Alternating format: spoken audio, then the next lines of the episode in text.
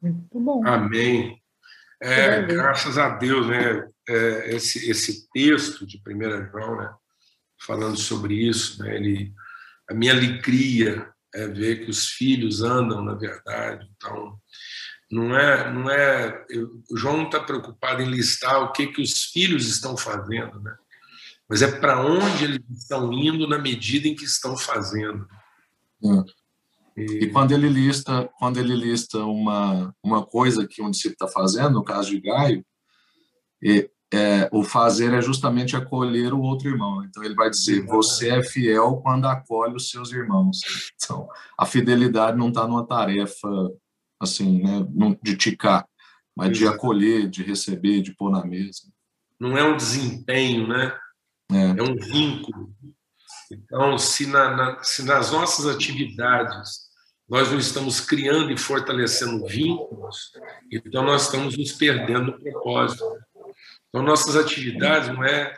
é hoje eu estava compartilhando, assim como você compartilhou aí em Brasília, eu estava compartilhando no nosso encontro aqui da liderança da congregação, é, é sobre isso, né? Sobre não, não, é o que não é o que as, a, a, a, o que a nossa atividade representa, mas é, é, é o tipo de vínculo que se estabelece a partir disso. Né? Então, é esse entendimento dessa, dessa construção, não das, a partir das competências, né?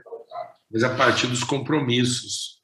E a gente está privado né, de, de muitas competências hoje em dia, exatamente para a gente poder reforçar os compromissos, né? a gente poder é, entender onde é que a gente tem essa responsabilidade. E aí é curioso isso, porque é, o, o Marlos estava compartilhando né, sobre Gálatas lá, a liberdade né, com que Cristo, Cristo nos libertou para que a gente seja verdadeiramente livre. E às vezes a nossa noção de liberdade ainda é a liberdade da autonomia, da independência. Eu estou fazendo de tudo para não depender de ninguém. Eu não quero depender de ninguém. Né? Eu quero construir minha autonomia. Meu filho estuda para você ter sucesso, para você nunca ter de depender de ninguém. Olha que desgraça, né? que maldição. Né? Criar pessoas independentes, criar pessoas autônomas. Né? Se Deus quiser, eu quero trabalhar para que na minha velhice eu possa viver em paz sem ter que depender de ninguém. E isso, na verdade, seria maldição. Né? Por isso que Deus vai lá e quebra a gente permite algumas enfermidades, algumas coisas, para que a gente não fique autônomo, né? para que a gente não seja independente de ninguém. Então, quanto mais o tempo passa, quanto mais você realiza, no fundo, você vai percebendo que mais dependente a gente se torna. Então, o único ser absolutamente independente, autônomo, era Deus. E por causa do seu amor, ele criou para si uma dependência. Ovelha, rapaz. A hora que Deus criou para ele um corpo, ele criou uma dependência com muitos membros, mais ainda. Agora Deus depende de nós e de ter nós tudo funcionando para poder revelar quem Ele é. Ele não precisava disso. Então Deus abriu mão da sua independência divina para criar para ele mesmo uma dependência paterna. Porque a hora que Deus fala que é pai, primeira pergunta que eles vão fazer é o quê? Se Deus chegar lá na reunião dos deuses, aí está lá os deuses tudo reunido, a hora que chegar na vez dele, né, a suprema divindade, os outros deuses vão perguntar assim: e você, Deus Supremo, quem é você? Eu falo assim: sou pai. Qual vai ser a primeira pergunta? Onde estão seus filhos? É por isso que Deus permitiu Abraão ficar 25 anos falando que era pai de muitos filhos sem ter nenhum, para mostrar essa, esse constrangimento que ele passa. Né? Então Deus passa esse constrangimento, todo mundo pergunta para ele: ah, já que o senhor fala que é pai, cadê seus meninos? Aí Deus tem que ficar ali, né? mostrando o compromisso dele com o invisível até gerar esses filhos. E às vezes a gente não quer esse constrangimento, né? A gente não quer já viveu o constrangimento de ter um irmão que ainda não é irmão, né? de ter uma família que ainda não é família. A gente já sabe uma coisa, vai lascar todo mundo. Eu vou ser independente e autônomo. Né? Eu vou arrumar títulos para mim que não dependam de ninguém mais. Agora, Deus só arrumou para nós nomes que dependem de outro. É pai, é irmão, é amigo, igual pensa. Amigo. Amigo de quem? Irmão. Irmão de quem? Pai. Pai de quem? Filho. Filho de quem? Então, tá vendo? Deus só batizou a gente com nomes e não, não, você não consegue ser autônomo. Né? Então, assim, você não consegue ser independente. Então, Deus chama pai, o filho dele chama filho, e o Espírito dele chama comunhão. Aí lascou, porque todo mundo depende dos outros. Comunhão com quem? Filho de quem? Pai de quem? Então, assim, pensa bem, a, a encrenca que Deus arrumou, sendo que ele podia ser só Deus, soberano, magnífico, supremo. Ele podia ficar só com esses títulos, mas não. Ele arrumou nomes que geram dependência, que geram relação. Né? que levam para um lugar de comunhão. Coisa maravilhosa a gente poder viver esse caminho, percorrer esse caminho da comunhão, caminho da comunhão. Por isso que João diz que alegria ver que os meus filhos caminham na verdade da comunhão. Então a alegria, né? A alegria do João não era, ah, meu filho virou engenheiro. Ah, engenheiro. Engenheiro é um título autônomo. Né? Doutor. Ah, virou doutor. Meu filho virou doutor. É outro título autônomo. Então, sim, é essa autonomia das competências. Né? Virou empresário. É outro tipo autônomo. Ficou rico. Meu filho ficou rico. Já trabalhou para o filho ficar rico. Autonomia, dependência, quer dizer nada. Nada. O máximo que um rico quer dizer é que tem um pobre. Então, assim. Então, um para ter ficado rico quer dizer que o outro ficou pobre e eles não têm relação nenhuma uns com o outro. né? Coisa triste. Coisa triste. Proprietário.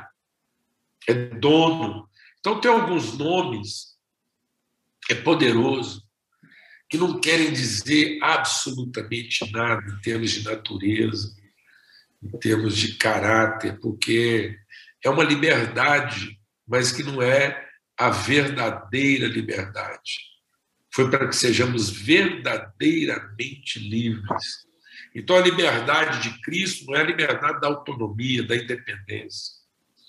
Eu vou dizer uma coisa para vocês, vou dar um testemunho íntimo da nossa casa íntimo da nossa casa. Um testemunho que foi muito forte para a nossa vida.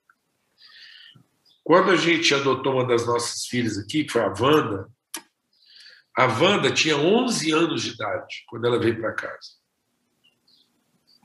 E até os 11 anos de idade ela viveu na rua. E ela era filha de uma mulher que tinha mais 10 filhos de pais diferentes. E a Wanda tinha uma irmã só de pai, e os outros irmãos todos eram irmãos de mãe.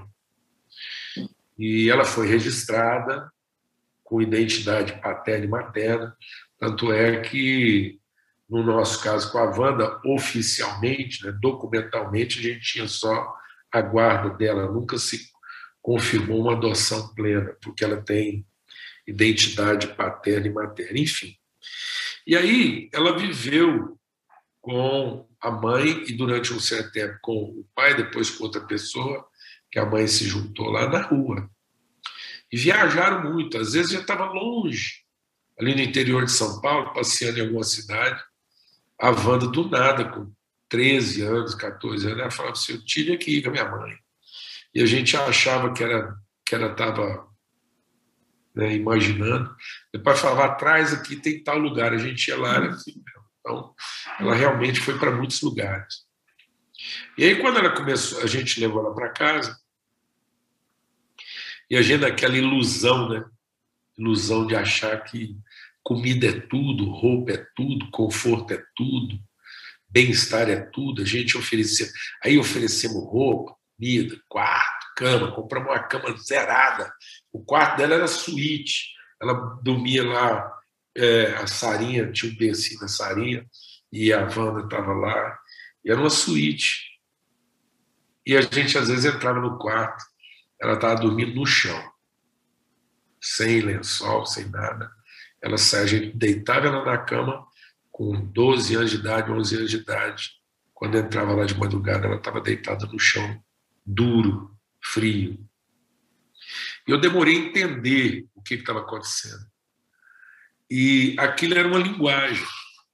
Ela estava querendo dizer para nós que ela queria manter aquilo que é um bem da humanidade que custa caro para muita gente.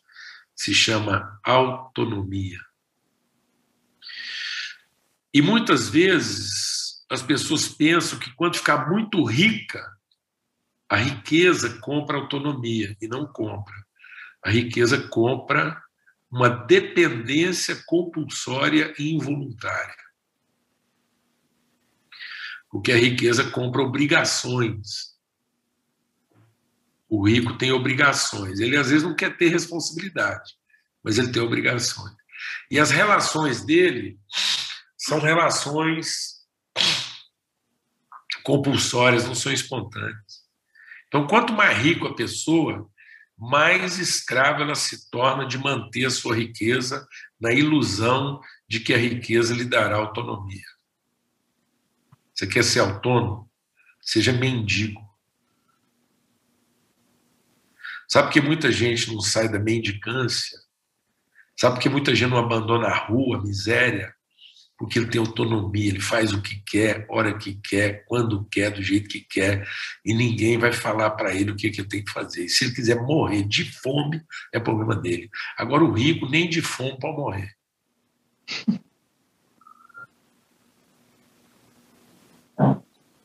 nem de fome pode morrer. Então, assim, o pobre não, o miserável, lá, o cara que está lá, ele tem autonomia.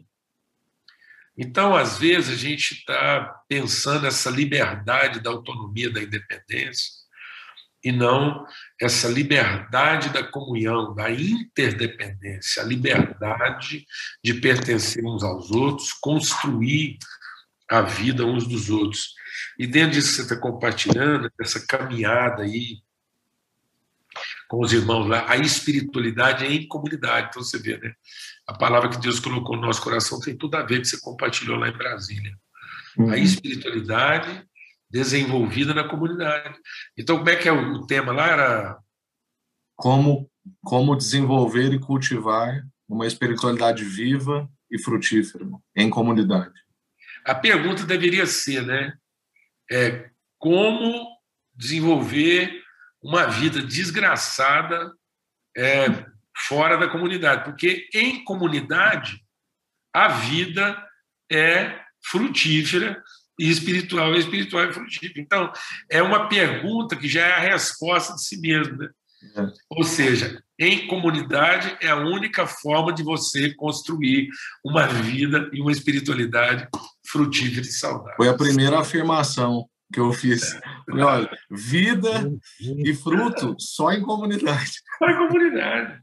Então, fora da comunidade, não existe. É um ambiente, né, Júnior? Enquanto é. você falava aí de liberdade, eu estava lembrando, assim, existe um exemplo que eu gosto demais, né, sobre essa coisa de liberdade.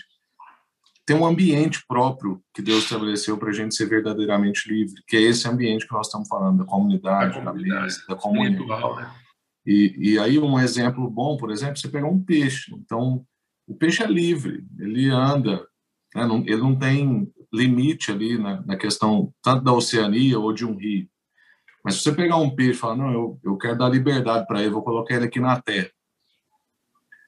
Aquela liberdade para ele é morte. Né? Então tem muita, tem muita liberdade que a gente está procurando que vai matar a gente. Então, o que a gente chama de liberdade está escravizando, está matando, porque Deus escolheu um ambiente para a gente ser livre. Né? Do mesmo jeito que a água é o ambiente do peixe, a comunhão é o nosso ambiente de vida. Exato. E sabe, o Rafa, é tão interessante que Deus ama a gente tanto nesse aspecto, né, desse Deus é senhor desse ambiente. A palavra de Deus diz que Deus não permite nada que não seja para nossa edificação. A gente tem essa ideia de que o pecado tornou o mundo acidental. As pessoas acham que o pecado tirou o mundo e a criação do controle de Deus. Não.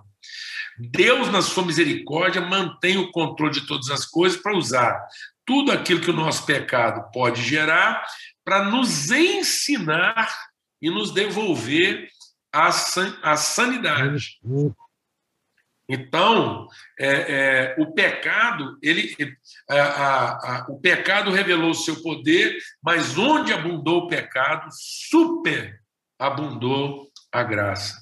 Então, no momento deste pandemia, há uma superabundância de graça. São inúmeros os exemplos pedagógicos que nós podemos aprender. Igual na época de Jesus, para cada geração tem um pecado pedagógico, tem uma doença pedagógica. Para cada geração vem uma enfermidade pedagógica. Nos dias de Jesus, era a lepra, a cegueira, a mudez, a surdez. Era a pedagogia do que? As nossas doenças fazem separação entre nós. Então a lepra produzia segregação, a paralisia produzia segregação. Você vê que para levar um paralítico na presença de Deus, tiver que furar um telhado. Né? O, o, o cego tinha que ser conduzido, o surdo tinha que ser orientado. Então, tudo isso, isso, isso criava uma segregação.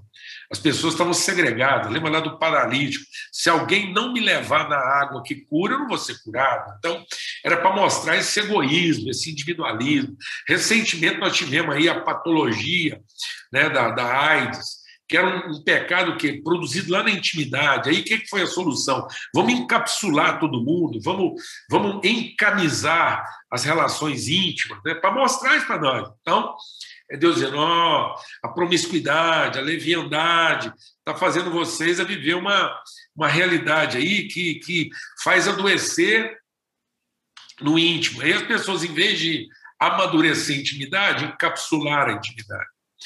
E agora a gente está vivendo uma patologia que ela é de natureza circulatória e nervosa e produz uma sequela respiratória. Então, o doutor Hudson aí pode me corrigir se eu estiver errado, a doença do Covid, ela, ela não é, em tese, uma enfermidade respiratória. Ela causa distúrbios né, é, circulatórios e nervosos de comprometimento respiratório.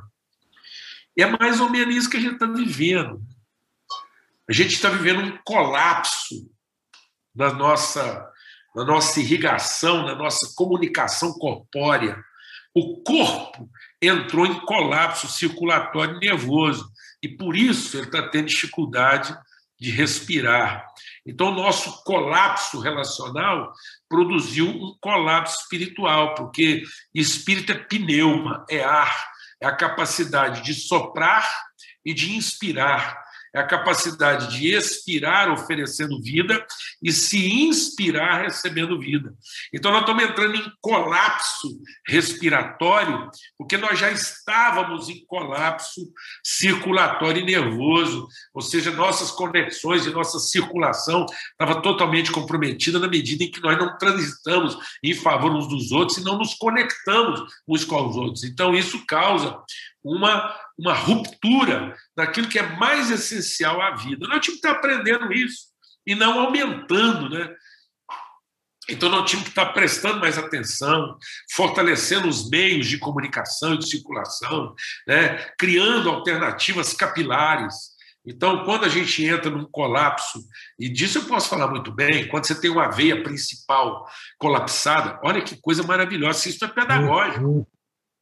Quando você tem um colapso circulatório, você tem lá uma, uma artéria principal comprometida, o próprio corpo, quando você tem lá, às vezes no corpo, uma trombose uma veia principal, o corpo vai encontrando outras formas capilares de criar circulação. É como se pequenos vasos capilares fossem criados para compensar o colapso. Então a gente tinha que entender isso, né? Quantas estruturas principais da vida espiritual, da vida política, da vida administrativa, tudo foi se adensando, tudo foi ficando dependente do grande, do maior, disso tudo. Isso agora tudo entrou em colapso para quê? Para que se criem, para que, que aconteça uma capilaridade, para que a circulação não se comprometa e a gente mantenha o status né, do pneuma, do, do expirar e do inspirar.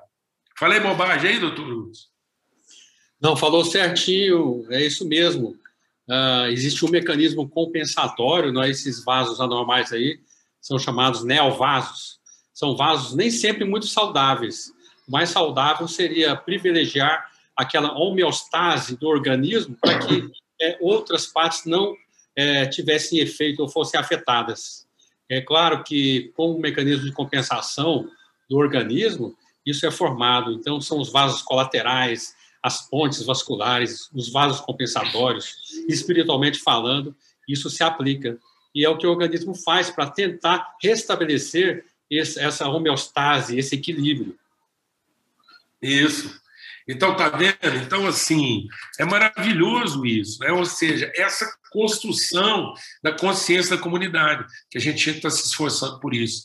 E não na medida em que as coisas acontecem, a gente fazer valer a autonomia, a independência, ou buscar estruturas para nós mesmos. Né? Então, muitas vezes a pessoa vê uma coisa sendo colapsada, ela vai lá e procura algo para ela mesma, uma alternativa de sobrevivência. Né? Ela, ela, ela procura o seu próprio balão de oxigênio para sobreviver, em vez de trabalhar algo que seja para transformação e resgate. Eu queria concluir essa reflexão de hoje de manhã dizendo que tá, então o que Paulo diz aos Efésios no capítulo 5. Ele diz: portanto, diante de tudo aquilo que a gente compartilhou aqui hoje de manhã, portanto, tenham cuidado, prestem mais atenção na maneira como vocês andam.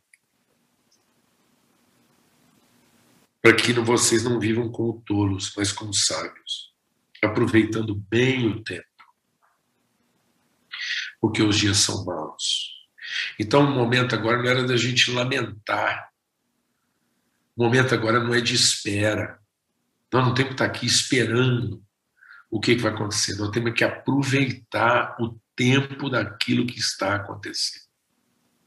Porque os dias são maus. E talvez os dias não vão ficar melhores, talvez eles podem ficar piores. Os desafios que vem acometendo a humanidade não estão melhorando. Jesus, numa época que nada, ninguém podia fazer nada pela lepra, pela surdez, pela cegueira, ele foi lá e fez. Aí é o seguinte, amados. Hoje em dia, muita gente não precisa de Jesus para mexer com lepra, com cegueira, com surdez, nem com mudez, não. A ciência já foi encontrando meios.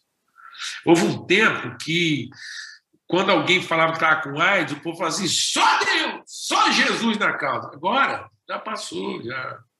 Então, você vai percebendo que a, a, gente vai ficando tão burro, a gente vai ficando tão embrutecido na nossa individualidade que a gente precisa de uma enfermidade pior. Se a gente tivesse sendo transformado, as enfermidades iam ficando mais fáceis. O mundo ia terminar tendo só resfriado e uma renitezinha uma alergia. Se o, se o ser humano tivesse sendo transformado, o mundo ia acabar com alergia, pólen, se espirrar, pólen, mudança de temperatura. Mas não, porque a gente não muda, a gente não entende, a gente não aprende, as enfermidades estão ficando piores. A cada nova onda, ela tem que ser pior para nos chacoalhar, para nos perturbar. Né? Então agora, parece que nós estamos vivendo em Marte. O ar está aí, mas a gente não pode respirar ele, porque ele está contaminado. É fica. Eu acho que esse trem de máscara, isso aí, sei não. Eu acho que agora vamos ser uma, Uma, a gente já era meio disfarçado, mas agora vamos ser meio mascarado. Vem de máscara aí, isso não acaba fácil, não. Pode falar assim: acabou a pandemia, está todo mundo vacinado, ninguém vai contaminar. Tem alguns procedimentos agora que máscara não, não sai mais, não. Eu acho. Vai dar uma melhoradinha, sim. Mas dependendo, você vai num festão danado, que as mulheres tudo bem bonitona, produzida, e uma máscara, Chanel. Louis Vuitton, vai máscara. Então, já vai incorporar. Essas... Tanto é que as empresas aí já estão faturando alto, vendendo máscara personalizada e sofisticada. Então, tem certas coisas aí que vai virar acessório mesmo. E como foi com a, com a camisinha. O que antes era uma circunstância, a camisinha era uma circunstância terapêutica, virou cultura. E aí Paulo diz: os dias são maus, por essa razão, não sejam insensatos, mas procurem compreender com a vontade de Deus. Portanto, não se encham de barbitúricos, não se embriaguem, não fiquem bêbados, não se distraiam. O bêbado, amado, sabe o que é o bêbado? É o autônomo. O cara fica embriagado para ficar autônomo. A, a, a, cachaça, o vinho, é o caminho barato da autonomia e da independência. Porque ninguém pode responsabilizar um bêbado, a não ser ter bebido. Porque depois que ele ficou bêbado, ele não tem compromisso com mais nada. Ele tinha antes de ficar bêbado. Depois de bêbado, acabou. Acabou a censura, acabou a ética, acabou a, a lógica, acabou a razão. Ele dá palpite aonde ele quer, ele, ele tem opinião forte a respeito de qualquer assunto. Já viu um cara bêbado? O cara bêbado, ele sabe de tudo, ele dá opinião em tudo, ele corrige todo mundo, só ele está certo. Ele vira um sábio. Um professor. E aí Paulo diz: olha, não vos embriagueis. Por quê? Porque esse tipo de embriaguez leva à devassidão, esse tipo de autonomia leva à promiscuidade. É isso que está acontecendo. O mundo, em nome da autonomia e da dependência, está se tornando o quê? Devasso, promíscuo. O que as pessoas estão evocando como direito, autonomia, lugar de fala. O que o povo está chamando de lugar de fala é para poder ter direito à sua própria promiscuidade, é para fazer o que quer, do jeito que quer, a hora que quer, como quer, e sem ter que dar satisfações à comunidade. Mas, em lugar disso, falem. Não é a reunião, irmãos, é a fala, é, a, é o testemunho, é o que a gente entrega, é o que a gente transmite. É esse falar da Joana que veio lá de longe, num pedaço de tábua ela falou, escreveu. Quanto tempo faz que você fez essa, essa pintura, João? Você lembra mais ou menos que data que foi? Abre o microfone aí, não estou ouvindo. Quando foi, João? Ah, já tem, sei lá, uns dois meses, talvez. Dois meses. Dois meses. Eu escutei a voz dela anteontem. Anteontem, ela falou há dois meses atrás, anteontem, esse som chegou aqui em casa, eloquente, encheu a sala, transbordou, já voltou lá para Florianópolis, alegrou todo mundo, repercutiu, repercutiu. Então, esse falar, os salmos, hinos, cânticos espirituais, dando sempre graças a Deus, por tudo, em nome de nosso Senhor Jesus Cristo. Como é que ele termina? Sujeitando-vos uns aos outros em amor. Um movimento de não autonomia, um movimento de não independência, um movimento de verdadeira liberdade, a liberdade de Deus, a liberdade do Espírito. Onde está o Espírito de Deus, aí há a liberdade. A liberdade de nós sermos autônomos, a liberdade de nós sermos independentes. Nós sacrificamos nosso corpo em sacrifício vivo, santo e agradável. Nós sacrificamos a nossa individualidade, nós sacrificamos a nossa independência. Porque essa era a nossa solidão, para vivermos esse caminho da liberdade, que é o caminho da comunidade, que é o caminho da comunhão, da verdadeira e viva espiritualidade. Amém?